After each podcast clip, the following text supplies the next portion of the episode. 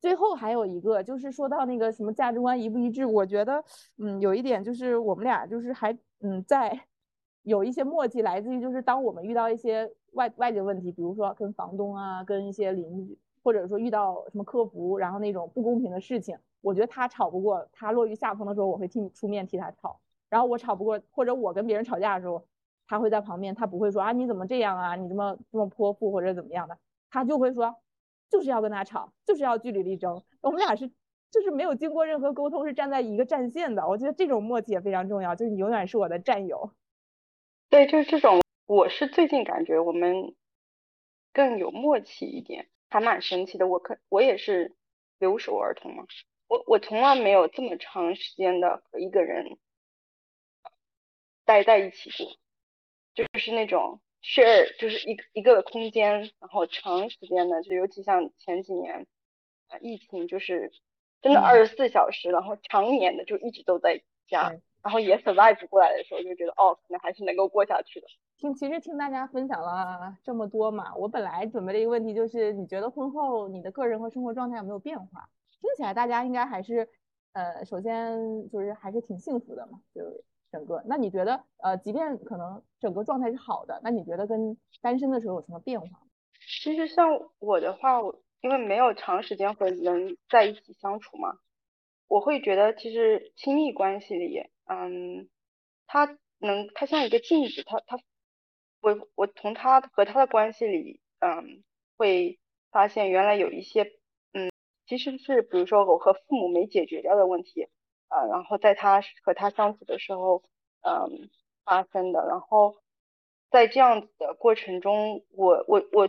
我感觉是自我意识其实特别重要，就是有觉察意识了，然后改进了，其实我会特别开心，因为我我会觉得那个问题，我现在比如我妈妈已经不在了，很很多东西是已经没办法再修补了，但我在她和一个在亲密关系里。去修补了那一段，嗯，我没有机会再修补的东西，嗯，一些就我我觉得我成长了，然后我确实变成一个更好的自己了，这点我会觉得可能哪怕比如说通过友情，通过看书，可能还是没办法弥补的，因为它体现在你一个很具体的生活的就是琐碎。的里面，哎，这对我来说是，我觉得，嗯，问题是，嗯，就是你跟你单身的时候，或者对对，这是单身，就是我哦，这就是我单身的时候，永远也没办法，就是我很多时候我会觉得我一个人可以过得很好，然后哪怕比如说这段关系没办法 work out，然后我我我会觉得其实人始终是孤独的，就是我我自己认为啊。包括哪怕在一段很好的关系里面，很多时候我还是觉得是孤独的，这就是我认为的常态。我我很满意，就是会觉得就是这是正常的，然后我会这样接受嘛。但是，嗯，可能就刚才我说那方面的修复，是我觉得在任何别的地方做不到的。嗯，这是嗯一个区别吧。老板呢？老板经历了三个阶段，从单身到已婚，然后从已婚到有娃，所以我是 Level Three 的玩家。对对，你是 Level Three。呃，单身到结婚，我觉得是给人一种比较安心稳定的感觉吧。就是比方我们在新手村单身的时候，呃，大家有看过一个 TED 吗？叫做。二十岁光阴不再来。对，啊，那个很有名。然后说是说很多的，我估计我也是在比较焦虑的那个年岁，可能二十五左右看到那个 TED 吧，说我们很多的决定都是要在三十五岁之前，人生百分之八十的决定啊是在三十五岁之前做的，包括你的你要选择哪一个事业的赛道，你要选择和谁结婚，你要不要结婚，或者你要不要小孩，这样子的种种的决定。然后也也跟我刚刚讲到的，我想到自己自己给自己设了一个年岁三十岁啊，我要达成 结婚这样一个目标。当时会觉得生活有特别多的不确定，但是当你结婚之后呢，你就会觉得啊，我就可以稳定下来，然后按部就班的去做一些事情，这样子的一个感觉。然后是那种感觉，呃，以前可能单身的时候，就是好像择偶这个事情会会经常 bother 你，然后现在你结完婚这一点就安定了，因为我觉得就是这都是一些很大的决定。因为现在工作呢也比较稳定了，也知道自己喜欢和擅长的方向，然后呢，嗯，身边待的这个人呢，觉得他也是一个靠谱的伴侣，就会觉得你只要去，嗯，做一些按部就班的事情，然后慢慢的去积累，把生活一步步过好，嗯，这样子的感觉。嗯，我因为人去做一些这种重大的选择的时候，是一个非常艰难的一种状态，是不是就是少了很多不确定性？对对对对对对对对，是这个感觉，就是那个焦虑感就会减轻。对，是这个样子，是这个样子。好像二十多岁的时候会对自己的人生更迷茫，因为你可能越多，然后你不知道怎么做。你就感觉其实对，你是感觉自己是充满了无限的可能。对吧？就像也，所以也就像我刚刚说到的，你就会想到，哎，即使这个人你已经你能那么了解的人，就跟你求婚了，你还会想到，哎，我会不会换一个人，我的人生会更加的精彩？你看似是有很多的选择，但是这样的更多的选择会让你感觉到更不安。而现在就是你已经大致确定了，而且你也。你也经历了一些时间的考验，你也相信自己的选择，你就会觉得更安心。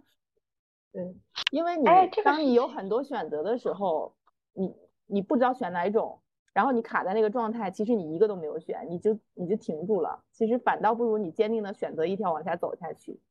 就包括刚刚说的那个恐婚的那个环节，为什么会恐婚呢？可能就是说自己在。呃，设想一个结婚对象之前，一个完美的结婚对象之前，你会有种种的预设啊。就比方说，可能针对我们这种长期啊 solo 的女生啊，可能我个人有一个预设是，她是要是一个大学霸啊，或者说她要非常的有趣啊，嗯，非常的充满活力，带我看看这个更加精彩的世界。然后呢，最后你会发现，哎，你遇到的这个人。跟你的想象好像有点不太一样啊，他就会就是因为他不满足你当时的那些想象，你会觉得，哎，是不是这个人就没有达到我的要求？但是呢，你是通过跟这个人真正的相处过后，而而感觉到他是一个比较正确的人。我们找的这个人，我们不是找一个期待，而是真正的跟这个人相处过后，去享受这个当下，去真正的感受这个人。嗯，对，我懂你这种感觉。就是以前我们肯定，我是我理解这个是不是更像是，呃，外界，就是好像更关注外界说你的另一半应该是你之前的那些想象，它其实不是一种。真实的东西，而你自己相处的这个东西，才是一种真正的、真实的、有生活的东西。不能刻舟求剑，就是就是你不能拿既定的一个标准，然后就是觉得哦，我这里可以拿这个就可以对，而是而是你要真正的去感受你自己的这个幸福啊！我找一段，我用我的日记里面是这样说的，当然我是说到。呃，我是从刚刚我讲的这段旅游给理理理出来的一点啊，我觉得是给跟感觉跟找对象的这个感觉很像啊，就是说不带预设、自由自在的旅行，让我感受当下此刻的美好。虽不是自己设定好意料之中的版本，但同样很美好畅快。学着去降低一些期待，去放松一下人设，其实原原本本的生活就很美好。大概是这个一种感觉。嗯，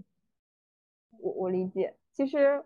我我觉得大家都会有啦，有一个是你如果还没有谈过恋爱的时候，可能你本来对爱情有很多幻想。对对对，然后幻想对，嗯，一部分呢，这个东西其实我觉得是在你多谈几次恋爱过程中会祛魅的。我其实是并不是说在找到我老公之后，觉得说我打破了这个，其实是在我之前可能接触不同的人，我就会发现有一些我的标准是有点过于理想化了。嗯，又帅又有钱又体贴又可能呃那个什么各方面都光环，这种其实只存在于偶像剧里面。那这个比较容易打破，你只要接触现实就会打破。然后也有一些是你二十多岁的时候，你在工作里面有一些外界给他的，就是你会觉得，哎，大家还是会或多或少有攀比嘛。那攀比你自己，攀比你的背景啊，然后穿的东西也可能会攀比你的另一半。你会说，我找这样一个人会不会让别人觉得不够好之类的？但是可能你只有你知道你跟他在一起有多好。就比如像我讲的是，我可能甚至一开始我自己没有觉得，但是我们开始之后，我会觉得哦，跟他在一起这个状态太松弛、太舒服了。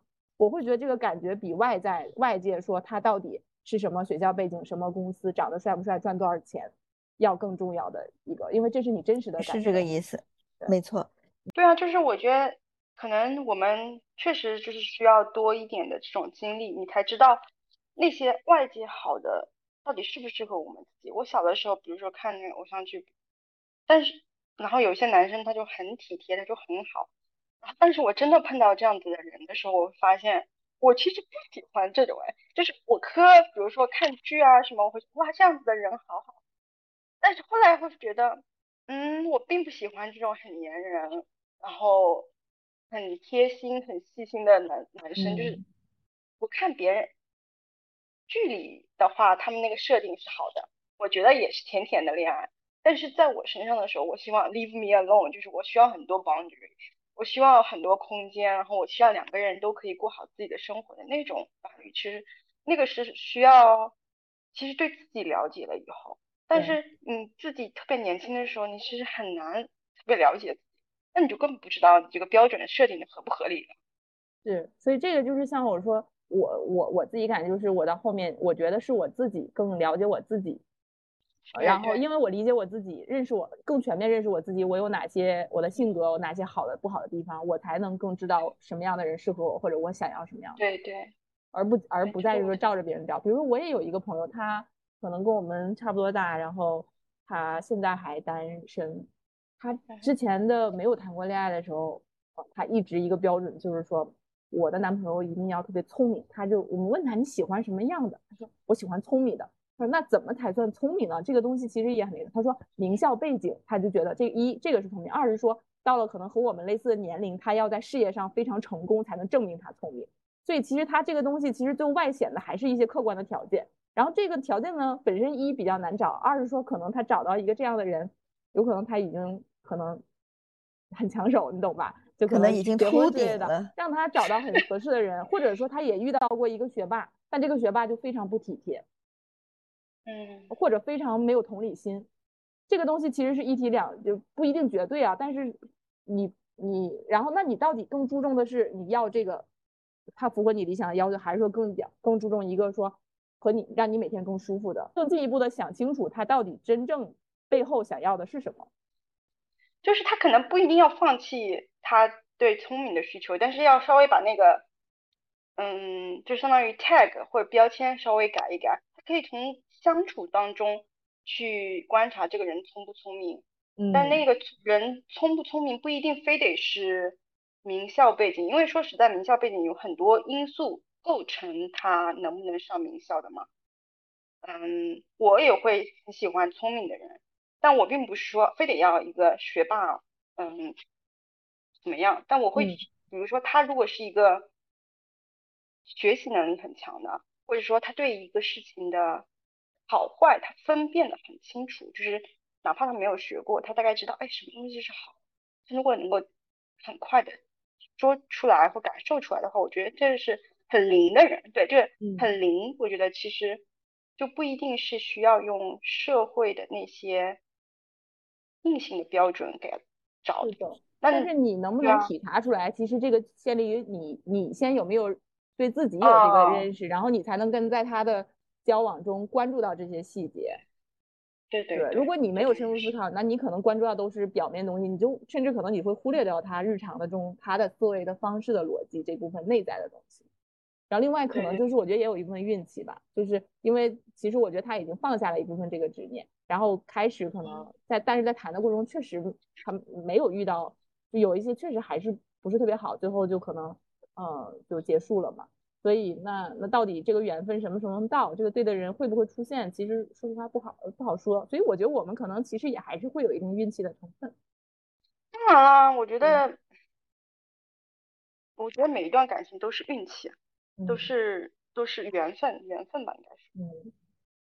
好的，嗯，所以我觉得听起来还挺开心的，就是感觉三个人聊一聊。就是看听到你们两个，至少我觉得还是很幸福的在婚姻里面。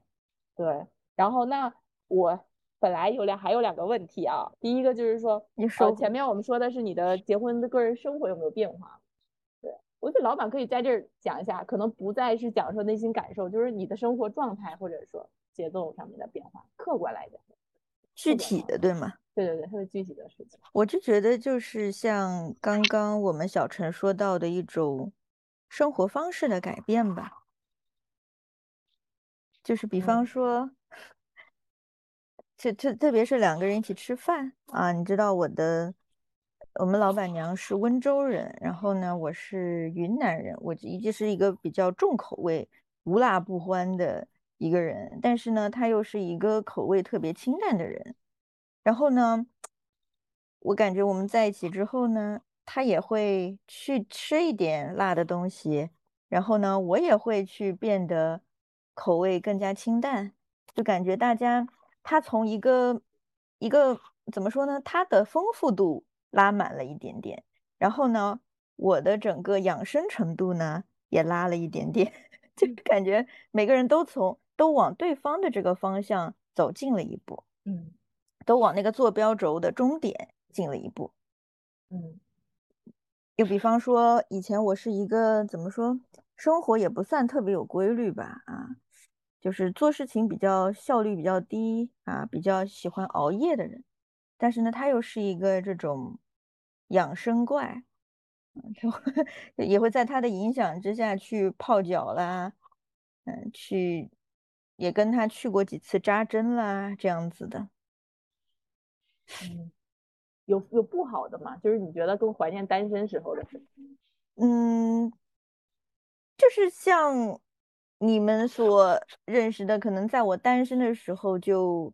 嗯，我觉得是也是一方面是因为自己单身，另一方面也是因为自己在那个阶段就非常的充满活力啊，有各种各样的兴趣爱好，然后呢也会周末一个人去喜欢徒步，但是呢。呃，老板娘是一个比较宅的人，所以说好像我觉得也是跟他在一起之后，这个生活节奏变得更加的安静，更加的向内了，所以好像也也好像也觉得可能没有过去的那么多的外放的经历吧，所以好像嗯没有那么多的兴趣爱好。嗯，但是我也并不觉得这是一件不好的事情啊。在我们 中医中医上，我们讲一个人要和收自如啊。我觉得过去可能就是我开的东西太多了，也导致我自己有一些内耗，有一种嗯提前消耗自己过多的精神。其实我们也需要一些向内收的东西。嗯，像二十多岁，感觉那个时候大家的精力也更好，然后真的是很旺盛，加也有一部分是那种对未来的恐慌的驱使，每天都在搞一些事情，然后然后看起来就很丰富多彩。对对对对对，那其实只是在填补内心的一些空缺吧。然后你到三十多岁，你就会觉得我要做的事情特别多，我的精力是有限的，我只去做一些，嗯。对我来说更有意义的事情，会做一些取舍。好，嗯哼，我们大家说的还是比较积极正向的。那我来讲一点我自己比较悲观的是吧？啊，嗯，稍微 负面一点的。嗯，来来来，也有好的，好的其实我觉得两个人生活其实确实是会更，一个是更向内更窄一点嘛。因为你以前可能一个人的时候，肯定尤其那个时候加上你又很想主动，就是说可能走入亲密关系的时候，就会花很多时间去社交。呃，即便我不是很喜欢社交的人，去去做一些包装自己的一些一些包装自己的事情，或者是说我的话，那些展现自己的事情，去泡吧喝酒，然后参加活动，就是要认识不同的人，然后很精心的发朋友圈啊，就是要多一个人是这样子。然后现在呢，可能一会更松弛，二是说可能社交的需求更少，因为你们两个人在家里就就可以完成很多的事情了，不需要向外，这是好的。不好的就是时间长了也挺宅的，然后我是觉得这点有的时候会觉得生活有一点点枯燥了，嗯，然后甚至会会有点怀念单身的时候，就是没有那样的新鲜感了，是吧？对，比如说我现在我会上瑜伽，我都是下班之后去练瑜伽，周末的时间我有同事就会问我他单身吗？他说你周要不要来一起练瑜伽？我就会说我周末不出去，因为我周末要陪老公，就他也没有要求我陪，但我就觉得这段时间是因为他下班很晚，这周只有周末是我们两个能在一起的时间。然后我就非常主动的去让出来给他，对，然后但又觉得，嗯，哎，其实也没有那么说必须啦，的，也就是，但是自己老会觉得有一受到一定的这个一定的限制嘛，就没有那么自由，是一方面。我也会觉得少了一些自由，就是，就可能结，可能我老公他比较，因为也也是因为在美国吧，可能就他比较。嗯，特别担心安全问题。如果是我自己的话，我会觉得哦，去这里去那里去那里，他就会觉得啊，那里会不会有危险？要不就如果是你自己去的话，你还是别去了。要不我跟你一起去。但他时间就是又就这么点，然后我又不喜欢，尤其是一些事情是他如果不那么 enjoy，我就觉得你你就别去了吧，就是你去你还影响我心情，就是就是要么就是我我更喜欢就是两个人一起做两个人都 enjoy 的事情。但没必要为有一个人就是牺牲，嗯，就是为了这种陪伴，这样子我会心里很有负担，嗯，所以就这样子也是会导致，就是我就会感觉整体的那个向外啊探索的活动会少很多，就是有一些地方就会觉得啊有点想去，但是呢听说那边治安好像不太好，然后他就会很恐慌，就是说哎还是不要去了，这个地方我是不会去的。就听说就有砸车、砸车什么的，我会觉得啊，新闻上报道是一回事，但是我觉得它应该不是每天每天发生的吧。然后，但是也是他好心了，他担心你，他的好心对。但是，嗯，我另外一个就是一点的坏处吧。我另外一个就是有的时候其实确实和，因为你一个人生活的时候，你就自己想怎么做怎么做嘛，几点睡几点起，呃，什么时候干嘛。呃，反正呃，两个人其实你要有一些时候肯定还是有摩擦或者不一致的时候，要迁就对方。当然，可能这是互相的。如果你问他，他可能也会觉得受到这种吧。呃，然后我我们两个，嗯，之前也因为一些小事会吵架。我就觉得，呃，因为他是一个作息非常规律的人，那我享受他好处就是作息规律能稳定我的情绪。但是不好的地方就是有的时候就是我可能下午约了人。然后我要赶在六点左右回来，但是我俩越聊越久，越聊越久，最后我七点多回来，他就会一直催我，因为他觉得他他没有得到 permission 说他要自己吃饭，然后他要等我，然后导致他吃晚饭这个事情 delay 了，就非常不高兴。对，然后就搞得我每次中午出去我都非常有心理负担，就我怕我没法准时回来。那我好不容易出去见一次朋友，然后我又我又要又聊不聊不尽兴的话又很很不好。然后但是他又没有说。是不让我去那种，所以后来我都是说我下午要见谁，你晚上不要等我吃饭，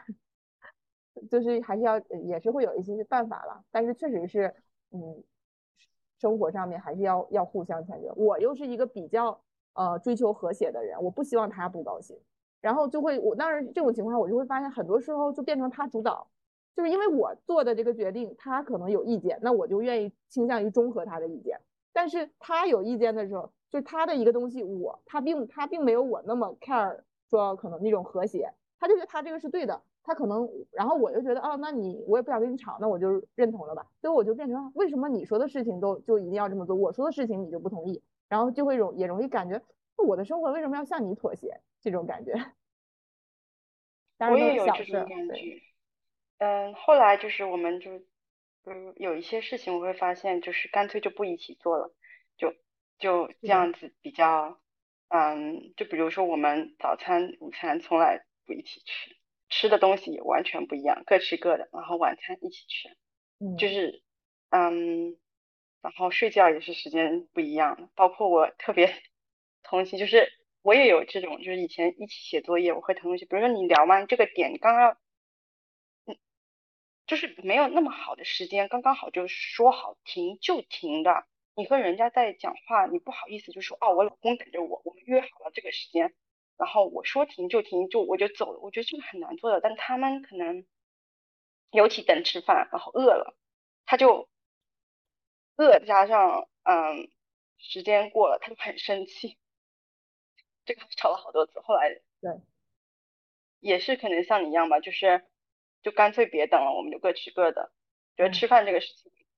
还挺难那个的。对，我觉得哎，各吃各的，我还挺开心的。对对对，我觉得但是两个人都能包容对方有不同的选择还好，怕的是那种对方就觉得你两个人你就要一定要这样，然后这种就比较难，就是谁也改变不了。对，我觉得啊，对，如果你完全两个人都不妥协的话，我觉得这样子不太嗯。就是我们可能到最后可能要算一算，比如说你妥协过多少，我就觉得两个人稍微要平均一点，不能总是有一个人在妥协，这样太累了呀，感觉。对呀，对呀，还要算一算，还画着正字是吧？不是，不是，不是，我的意思不是真的，就是你，就是大，我的意思就是当然不是说，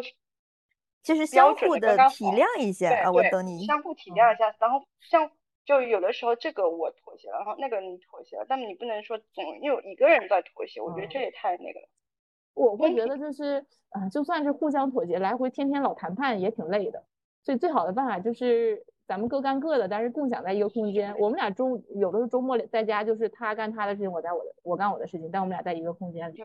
对呀，那这样大家都舒服一点。为什么要一起干？对，一起干总有人要妥协一个一点嘛。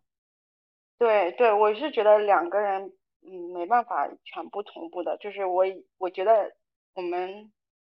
两个人一起吃一顿晚餐已经是就是很大的 commitment。嗯，好，嗯，我感觉我今天准备的问题和大家想聊的还是会有一点点差别啊，但我还是要问一下，就这个是我其实想做这期节目的一个一个起始点吧，就是因为当时那个全西西对对谈山野山野千鹤子的时候那个呃争议嘛。然后很多人翻出他之前的视频，就是说他是卷信息，他其实什么自诩北大毕业生啊，然后其实又独立女性怎么样？但是其实他是被逼着结婚，然后又因为他本来是丁克，然后被逼着生了孩子。虽然他自己说是他改变了想法，但他的粉丝就会觉得说，其实你就是被被迫的，只是你自己把它美化了这个事情。然后呢，就很多人就觉得说，你结婚就不是独立女性。你你们会怎么看？这个你觉得这两个身份之间有冲突吗？我觉得为什么他非要就是给自己安一个独立女性的标签呢？嗯，就是为什么这个说法对于他那么的重要？我也不知道，这 肯定这个得。然后所谓的就是结婚的人他就不独立啦？他想说就是我结婚，但我依然是独立女性。那大家觉得呢？你们结完婚之后，你们你们觉得自己是独立女性吗？或者什么样才是独立女性？对，就是得定义一下什么样就是独立女性。嗯，经济独立、思想独立了。我自己感觉就是，呃，经济独立、思想独立，或者说你的决决策是独立的。比如说生生不生孩子这个事情是我决定的，而不是说被婆家就是逼着，或者是说不得不去服从传统吧一些事情。那 maybe 总归可能我的想法就是，呃，不是说我服从传统，但可能就是我自己的想法就比较传统，所以我也没有觉得遇到了什么样的冲突，没有感觉到这种很激烈的斗争，所以我，我我我，所以我的我的感觉就是为什么这会成为一个问题？嗯。这两个东西真的是并不冲突的。你会觉得你很你你希望被别人称为独立女性吗？因为你已经已婚有娃。我不 care 这个事情。嗯，你说我不独立，对对，你说我不独立，我好像确实是有点不开心的啊。我要说什么呢？就是说，他可能就是即使说即使说你有了你的婚姻，有了你的孩子之后，你还是要有一份自己的事业。嗯是这个意思吗？要有自己的事业，或者说要有自己的一个生活圈子，一个一个追求。我理解更多是一个，像我其实前面讲的两个呃例子，都就是钱茜茜和子时当归。我觉得他们两个的一个问题是，很多粉丝觉得他们俩让渡了自己生活的主动权。就全茜茜是属于她不想生孩子，最后生了孩子；子时当归是她是一个白富美，然后她因为生孩子被迫降低了生活质量。要跟婆婆住，然后让婆婆住主卧，然后也不装修了，也开始喝速溶咖啡了。大家就觉得说，你是，嗯，就我我我觉得我我我听上去啊，我听上去，因为你刚刚讲的这这所谓的点，就是她以前是个白富美，然后喝速溶咖啡，啊，虽然我也不是这位所谓的白富美啊，但是我自己对自己的一个。感觉的变化也是我我刚刚讲到那位闺蜜，她出去跟我一起吃饭的一个变化。我就感觉我是一个单身的时候，可能我也呃追求生活这种所谓的精致感、仪式感啊。我吃个饭，我会把这个东西给拍的非常的美丽啊，还会精修什么的。但是哎，我怎么结完婚之后，我就嗯觉得今天这顿饭出来吃，哎挺好看的，拍，然后就 OK 了。然后我对自己这样子的变化。我没有觉得不好，我会觉得自己更加接地气了，所以我会觉得是不是，嗯，他们所谓的那种白富美的形象是自己营造出来的一种精致的人设，而结了婚之后，让他活得更像他原本的自己。嗯，有可能，但是可能从粉丝角度就会觉得突然一下子变了，或者他就觉得我觉得你你没有之前好，因为从外界观感肯定是你。嗯，你努力凹的那个白富美或者什么高知独立女性的人设是更更光鲜的嘛？然后变成了你更松弛的状态之后，大家就会觉得，嗯，你变得不好了。然后他们就有很极力证明，其实我很幸福。然后别人别人就不相信，所以这个可能又说回到像你讲到说选择呃老板娘的时候，就是外界的认可和你自己的感受哪个更重要的问题。那最后事实证明。自己的感受很重要呀。嗯，但可能我觉得也有可能是因为他们两个都是呃，就是公众类的就博主嘛，职业他还需要外界认同。像我们可能就不太有这个压力，或者说至少哪怕我承承认了我舒服，我我放放松下来了，我整个人就松弛了，摊牌了，我也不需要你来认可我好不好？对，小陈呢？啊，我会我我有的时候在想，有的我也挺担心自己会就就。就变成那样嘛，嗯，我特别害怕，大概可能就是妈妈传下来的，就是挺怕自己，比如说生了小孩以后，然后的生活里只有老老公孩子，然后就是那种自我的让渡，我我觉得这对我特别重要，嗯，我特别害怕失去那个，但有的时候我会觉得有一部分让渡，尤其像。小孩，我觉得像子时当归，其实我没有具体的 follow，但我是觉得小孩你刚生出来的时候，他肯定是就是有那么一个阶段，是是很 messy 的，就是你是没办法做的特别精致生活的。然后等，比如说等小孩能够去上学的，学了幼儿园了，我看到以前幼儿园就是我去接我弟弟上幼儿园，就有很多年轻就是精致的妈妈。就是等到小孩能上学以后，你又可以开始回到自己的生活。但中间有那么几年，这这是就是人类本能啊，因为人类的那个小孩就是特别无能，就是需要特别特别多的照顾。它不像普通的动物，就是生出来它基本上就可以了。但是这个我觉得是女性可能非常要大的，嗯。让渡或者是说付出，这是我我为什么会是觉得害怕的点，但我又觉得，嗯，没那么恐怖，是在于它可能只是一个阶段，让我觉得，然后如果你的老公或者说你们先沟通的好，然后他的对就像队友啊这种或者是外界的帮助有多的话，那你可以稍微让那个过程再再轻松一点，但是。外界网，我我我比较害怕的是，当然外界网友他们是没办法知道你作为本人的那个体会，但我也挺害怕，有的时候自己会不会就是一下子就无知无觉就被那个，你知道吗？这个千百年传下来这个系统，就是就被相当于就同化了。就我妈她也不觉得，嗯，她的付出她是特别痛苦，但他可能有的时候回想起来会觉得啊，我年轻的时候的生活又是很精彩的，那感觉就是我完全没有见过的生活。就你会小的时候会觉得哇，妈原来妈妈也有就是年轻漂亮，然后过得很潇洒的日子，那简直就是没办法想象的。我挺害怕，就是那那那种我们自己无知无觉的那种丧失，这我我有点怕这个。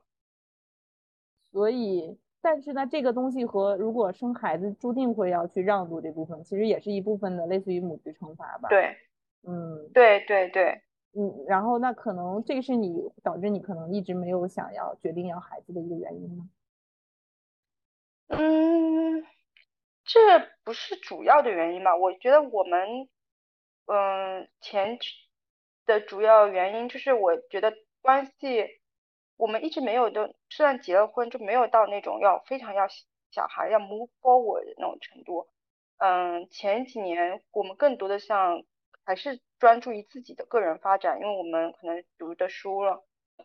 因缘际会，就是得得上很多学，导致我人生会比别人会节奏慢一点，这是没办法的事情，这是我觉得没有办法生小孩，然后他也是这样子的，我们只是说像今年会开始就是觉得啊，我们的关系，包括我在关系当中获得了更多的信心，会觉得。他终于有一些变化，让我觉得啊，他可能像爸爸，嗯，就是我们终于开始讨论小孩了。我以前也从来不讨论小孩，就是我不觉得小孩特别可爱，就我还觉得猫猫狗狗更可爱。但像现在会觉得超市里碰到一群野的小孩，会有觉得那种可爱的，就是是不是年龄到了？可能年龄到了吧，就会哎觉得小孩可能也可爱，就觉得那个牺牲可能也值得，就是就是开始有这种。想法的时候，我觉得可能是比较自然的开始走下一步的路，嗯，但前面没有，我觉得挺难按外界的节奏去说哦，到了这个年龄就一定要生小孩，然后压力我们主要压力没有那么大，所以就一直拖着。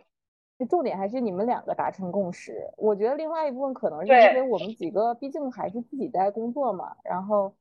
你还是有一定话语权的，可能有，但是确实也有的情况就是这个女性她本身可能从小嗯没被受重视，她没有受教育，然后她们她年纪轻轻嫁人了之后，她仰仗婆家或者老公，然后就生孩子就很早就生啊，或者也没有什么独立的能力，就就走向了可能像你说的那个，就是说一就是一个惯性的那个中国的。他他他，我觉得有的时候到惯性都不一定是，嗯，他真的没有那个生存能力。有的时候更多的就像传统，就是这个社会，就是那个 norm，就是就是大家都这样，你就应该这样，你也会觉得哦，那样子会是一个正常的，嗯，生活。它确实可以缓解很多焦焦虑，它可以嗯减少很多压力。因为你选择了最大众的那一条路的话，大家就不会再来苛求你了什么。但它确实，我觉得它其实是挤压了一部分女性的生活生存空间的。嗯，感觉就是不管你在是一个高知的，还是一个普普通的独立女性，或者是说是一个没有受过教育的年轻的就当了妈妈的一个女性，可能都会很容易走入的一条容易的路。所以，对，因为我觉得这就是父权起十二分的精神，去天天警惕自己有没有嘛？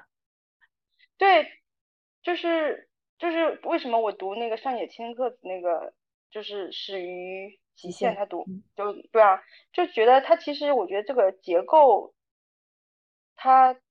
特别特别，他无处不在，以及他的再生产能力特别强，他在这个社会里，像我们的那个社会。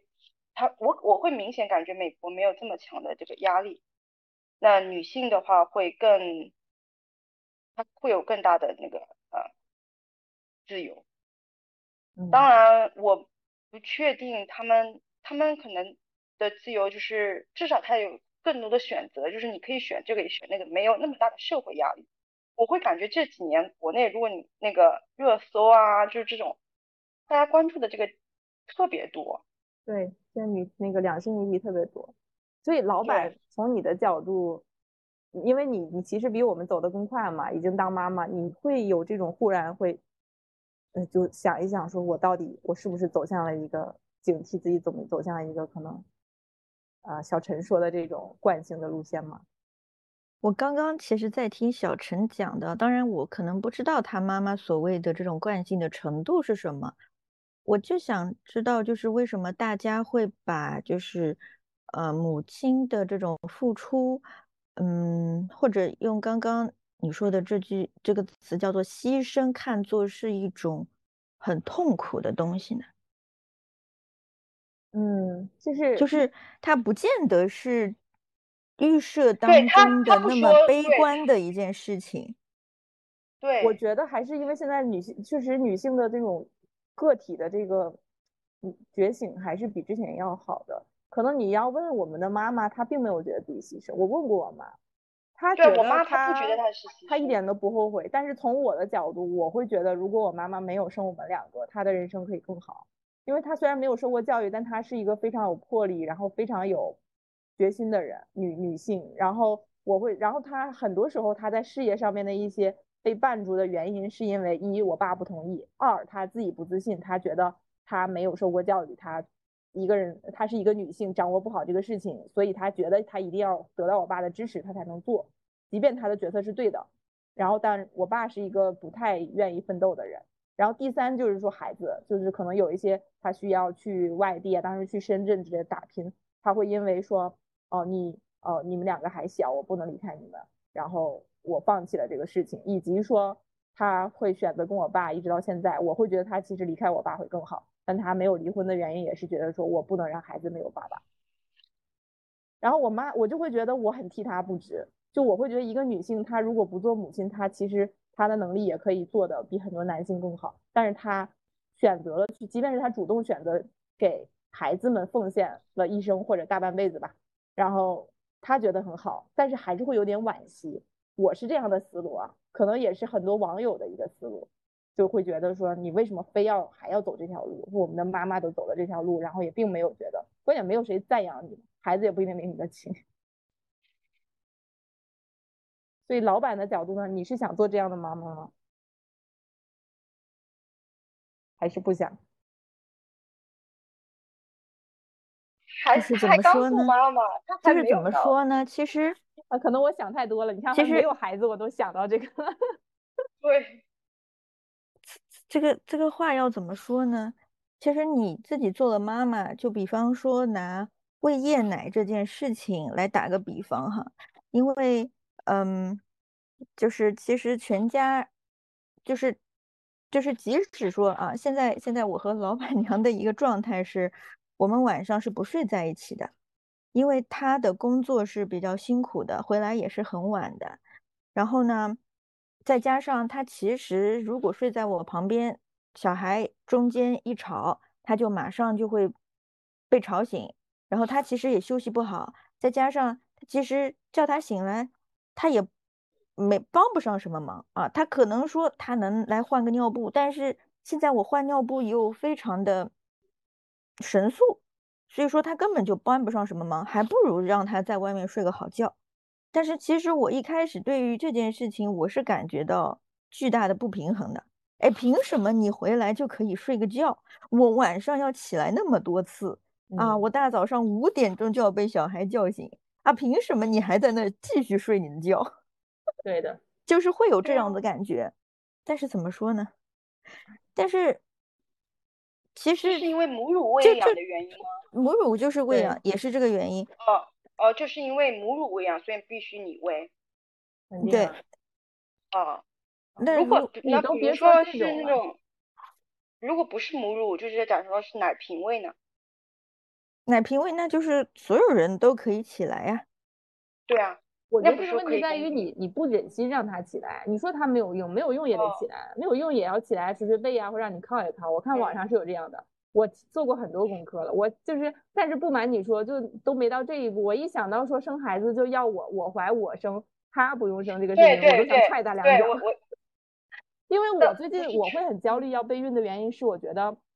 呃，它非常影响我的职业发展。那我就很想说，在我现在职业相对可能比较平稳，因为最近经济也不好嘛，没有太大空间的时候，我把这个空间利用起来生孩子。对，然后他就老觉得你不用着急，或者说这个东西确实也不不能着急。但我就会说，你当然不急啊，你又不会因为生孩子影响你的工作，对不对？那这是一个结构性的事情。对的。你知道吗？这是政府的事情，我觉得他们应该要好好的把，他现在要提高女性的这个生育率，真的是要给男性放长产假，就不就不应该，嗯，这是一个我们大家都要去呼吁，然后去那个事情，因为这确实就是对女生不公平，除了怀孕生小孩的，然后他这个假就就就是不公平。对啊，所以我现在想的就是说我老公他工作可能也很累，但是我不可能让他逃脱在我。孕期的这所有的事情，嗯，那个他的角色，就你本来自己都不用生了，你这点苦也要受着，就要参与进来。当然，可能还是看每个家庭的一个情况吧。对，所以我就感觉吧，对，嗯，因为很小年龄母乳喂养的原因，妈妈要付出更多，其实这一点是没有办法避免的。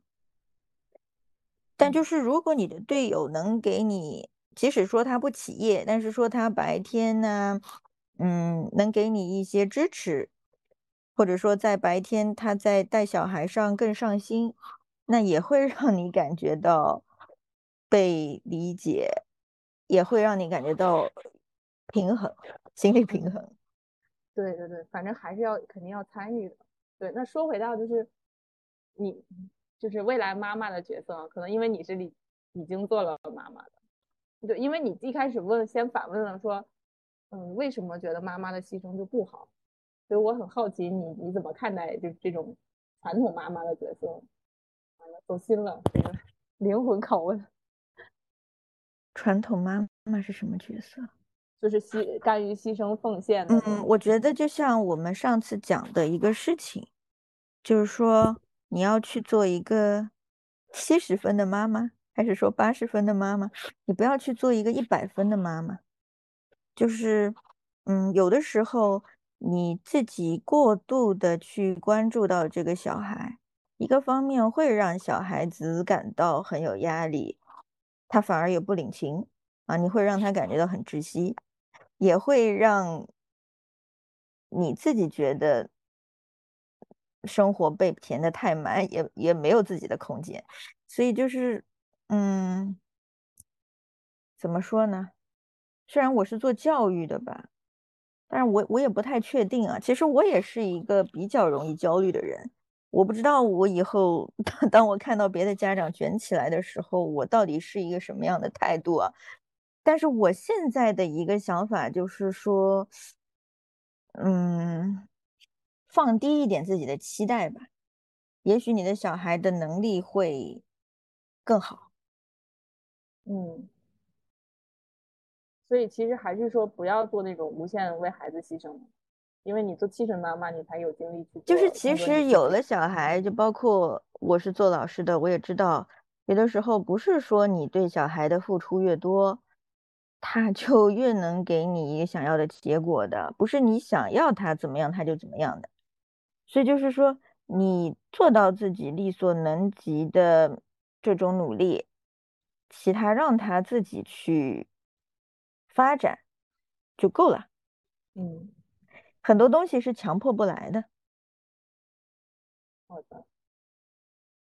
哦，这个关于生育可能又是一个很漫长的话题，尤其呃，老板也是新手妈妈，我们之后有机会的话可以再对拍一期，或者是邀请一些。嗯，孩子更大了，或者有更多更长期的经验的，都已经不是新手妈妈，这还是育儿了。天呐，这都已经，我在想，这都已经是哪步了？都已经快到海淀妈妈那那一趴了。我觉得更多可能还是我我我我们我的话对生意有一些焦虑吧，想太多了。嗯，那我们今天其实聊的挺多了，也基本我想问的也都问出来了。我觉得大家还是非常的坦诚，非常的走心，讲了讲自己从呃单身到就是对对亲密关系的探索，然后对母女关系的探呃理解和探讨，然后以及到婚姻啊呃两性以及呃到育儿，然后到个人的一个认识和发展。哇，这期好长哦。对，但是特别感谢两位非常坦诚的分享。嗯，最后还想看两位对呃，比如说我们的听众里面，如果有还没有结婚，或者是呃还没有生育的听众们，有没有什么其他的想表达的吗？我就觉得现在的人，就是现在年轻，其实他们都都很优秀啊。然后我只是觉得，可能还是多去体验啊。然后多自知反思一下自，认识自己可能有用，别的强求不来吧，靠缘分。说了等于没说，是这样子。老板呢？老板来说，就是，嗯，确定或者恋爱或者是结婚对象这个事情呢，就是要遵从自己的内心，要自己去做感受。不要总是去做一些，嗯，这种头脑型的一些、一些、一些期待啊，不要不要去，嗯，受到外界的一些压力，嗯，自己去体会，对自己的感受最重要。然后先，我的感觉就是先做到最好的自己。你在做自己的路上会遇到和你同道的人，遇到更好，不遇到你也你也变得更好了。你不要为了去完成这个目标，去不做你自己，然后就变成一个你你不舒服的状态。嗯，然后就是如果是啊，比方说像我当年这个大龄单身的人呢，也不用特别的焦虑。其实就像小陈说的，有的时候就是一个缘分。当缘分来了呢，很多东西就是很快了，就自然而然了。很多人他看似这个节奏很快，可能他一直以来的嗯恋爱都很顺利，就顺利过渡到结婚。其实他在这个过程当中不一定真正的有思考，他适合一个什么样的人，可能就是这样顺理成章的进行下去。而相反，嗯，我们这种可能。solo 了很长一段时间，也经历了很多的纠结、恐婚的人，看似是不太顺利，看似是有一些波折，但是最终也是能达到自己理想的状态吧。嗯，当然，我也并不一定是说，嗯，他们顺顺利利到了结婚，然后又很快离婚的这样的状态不好。啊，我们的 最终的状态一定不是说结婚，或者是一定不是说结永远结婚，永远在一起这样子啊，而是说自己的幸福，这是最重要的。单身可以幸福，结婚可以幸福，结婚离婚也可以幸福。对啊，我觉得离婚了，离婚了再婚也可以幸福。对啊，我现在还老会畅想，如果我还我是选择单身的话，我现在有多爽。就是可能你自己的内心已经更坚定了，当然是我是以现在我的状心理状态来揣度，如果我单身的状态，就是我的内心更坚定了，然后我的工作更稳定，我有更大的一个精力，然后个人的能力也更稳定。我可能一个人我就已经全球飞了，就我可能找了一个国外的工作就走了，现在还要考虑 老公孩子这种拖家带口的问题。对对对，我也会有这种想，嗯，其实就是可能我觉得以以前我觉得到现在大概。我大概接受了，就是以前的时候，我们尤其二十几岁，可能到大学的时候，我们每个人的人生的那个，相当于类似于一个坐标系，其实时间还比较一致，和大家的时间，大家上学，然后毕业差不多。但后面其实发展是很不一致的，因为没有那种体制化的这种学校啊，什么来确定你一段关系维持多长时间接下去。那样子的话。就后面人生就走的都大家都很不一样了。其实就你就自己感受最重要了，就是你到底什么时间该做什么事情，或者说你到底有没有按外界的标准在某一个时间点做到了，都说不好，因为人生很长，说不定你现在走的好，下一次就来了一个那种拐弯啊，什么都说不好，对吧？嗯嗯我记得当年我当我在恐婚的时候，我们小陈跟我讲了一句话，叫做“嗯，不要跟别人比”，呃，就是也是我刚刚要表达的那个意思，你去自自己体会吧。每个人有自己的时钟。对啊，每个人自己的时钟，而且每个人，我发现就是就是我我会觉得到最后的最后，我我我是很深的感觉，就是哪怕我躺在床上和老公在一起，你会觉得这个人是你人生中就是他肯定会跟你连接最紧密的人，但有的时候我会觉得，嗯，就是如果我我如果明天去世或到了，但所有的体会还是我自己，哪怕我分享了，我的语言可能有限的，或者说他 get 到多少部分我也不清楚，就是到最后人生的终点，我们还是一个人。其实我我会有的那种感觉，我觉得长大了有一种特别好的感觉，就是就是就是开始勇起来了，就是觉得哪怕这个人不 work，我一个人 work 下去也会很好的，就是这种这种感觉是我小以前的时候会从来没有过的，这点觉得比所有的事情带来的安全感都要好。嗯，就是我感觉它比就没有一个我我并不是长久的会有感受，但刚才跟你们聊的时候，我会突然有一种迸发，就会觉得啊，人生是有希望的，就是嗯，那种勇气就是特别无价，特别珍贵，嗯，特别让人安定，虽然不长久吧。我也是刚刚聊的时候有想，就是有感觉到这种感受吧。就我就提到，其实嗯，双方再合适都有一些不理解的地方，就像我们可能女性比较敏感一些感性的东西，男生处理也不一样。然后像另一半的话，他有的时候也会觉得非常手足无措，或者说承担不了你这个情绪。那以前可能你老希望说找另一半是来，嗯，他虽然能够弥补你一部分，就是帮你情绪稳定，但他其实也没有办法完全的百分百的去 cover 住的。那我后来其实就觉得说，其实这东西只能你自己去解决，甚至说我可能要回来反哺他，就是因为我虽然有的时候会更容易情绪情绪化，但是其实我也会更容易看向内心。然后我会觉得他其实不情绪化的一个反面是他会抗拒屏蔽掉自己的感受，屏蔽自己的感受。对对对，这很多男生都打开自己。对，对我也有这样的感觉。对，所以肯定还是有互相不能理解的时刻吧。对，嗯，所以人终究还是孤独的。哦，这这没有聊点，又有点乐观。怎么我们都有点丧啊？啊啊！我不 觉得，我我我觉得这个就是可能我更悲观，然后我就觉得这样子的就可以带来一种终极的安全感，就是哪怕外界的不 work 的话，